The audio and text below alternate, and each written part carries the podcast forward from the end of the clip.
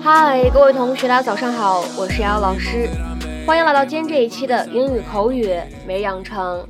在今天节目当中呢，我们来学习下面这样一段英文台词，依旧呢是来自于《摩登家庭》的第三季第二集。Come on, mom, let's get this over with. Come on, mom, let's just get this over with.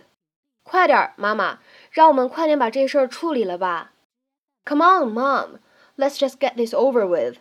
Come on, Mom, let's just get this over with.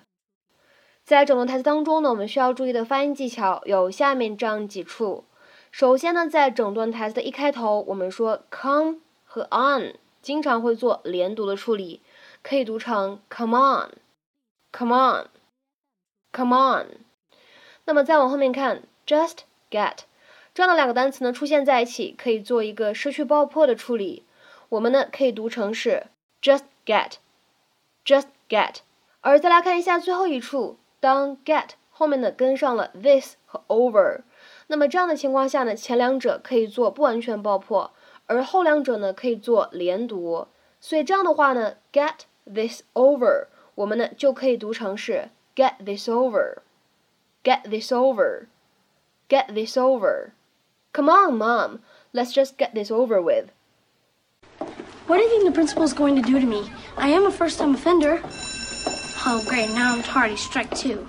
Manny, think of this in a positive way. Like it is your haha moment. What does that mean? That means that one day you're gonna laugh about it.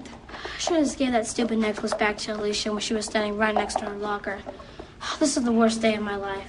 Till tomorrow, and every day after that. Come on, Mom, let's get this over with. Wait. Which one did you say that it was her locker? This one? Mm-hmm. The one that smells like rose oil. Mom? Keep the lookout. Now promise me that you will never ever do anything dishonest again. I promise. Okay? Because that's not the way I raised you. Don't tell Jay anything, okay? All right, Lily. 在今天节目当中呢，我们就会来学习一下什么叫做 get over with。其实呢，有些情况下啊，这个 get over with 和 get over 可以进行互换。那么表示什么意思呢？To do something or allow something to happen because you want something to be finished, or you want to start something else。或者呢，可以理解成为 to complete, especially something unpleasant。做某些事，或者呢，允许某件事情发生， 因为你希望某件事情结束，或者说呢，你希望做别的事情，所以呢，经常会被理解成为处理、搞定、整完啊类似的意思，尤其是会搭配一些让人感觉到不愉快的事情。好，那么下面呢，我们来举一些例子。第一个，I wanted to get the interview over with as quickly as possible。我希望把这场面试呢尽快弄完。I wanted to get the interview over with as quickly as possible。再比如说，来看第二个例子，We decided to get the vacation over before we started decorating the house。那么这句话的话呢，其实就相当于 We decided to get the vacation over with before we started decorating the house，都指的是一个意思。我们决定在开始装修房子之前，先把这个假度完。We decided to get the vacation over before we started decorating the house。再比如说，看第三个例子，When I finally got the proofreading over, I was ready for a day off。 当我终于把校对工作做完了，我打算休一天的假。When I finally got the proofreading over, I was ready for a day off。好，下面的话呢，我们再来看一下倒数第二个例子。I'm glad to get all that dental work over with。我很高兴所有的牙齿治疗都结束了。I'm glad to get all that dental work over with。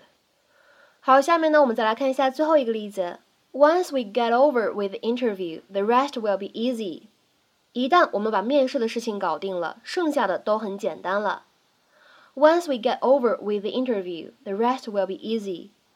那么在今天节目的末尾呢，请各位同学翻译下面这样一个句子，并留言在文章的留言区。I might as well sign the check and get it over with. I might as well sign the check and get it over with. 那么这样一段话应该是什么样的意思呢？期待各位同学的踊跃发言。我们今天这期节目呢，就先讲到这里，拜拜。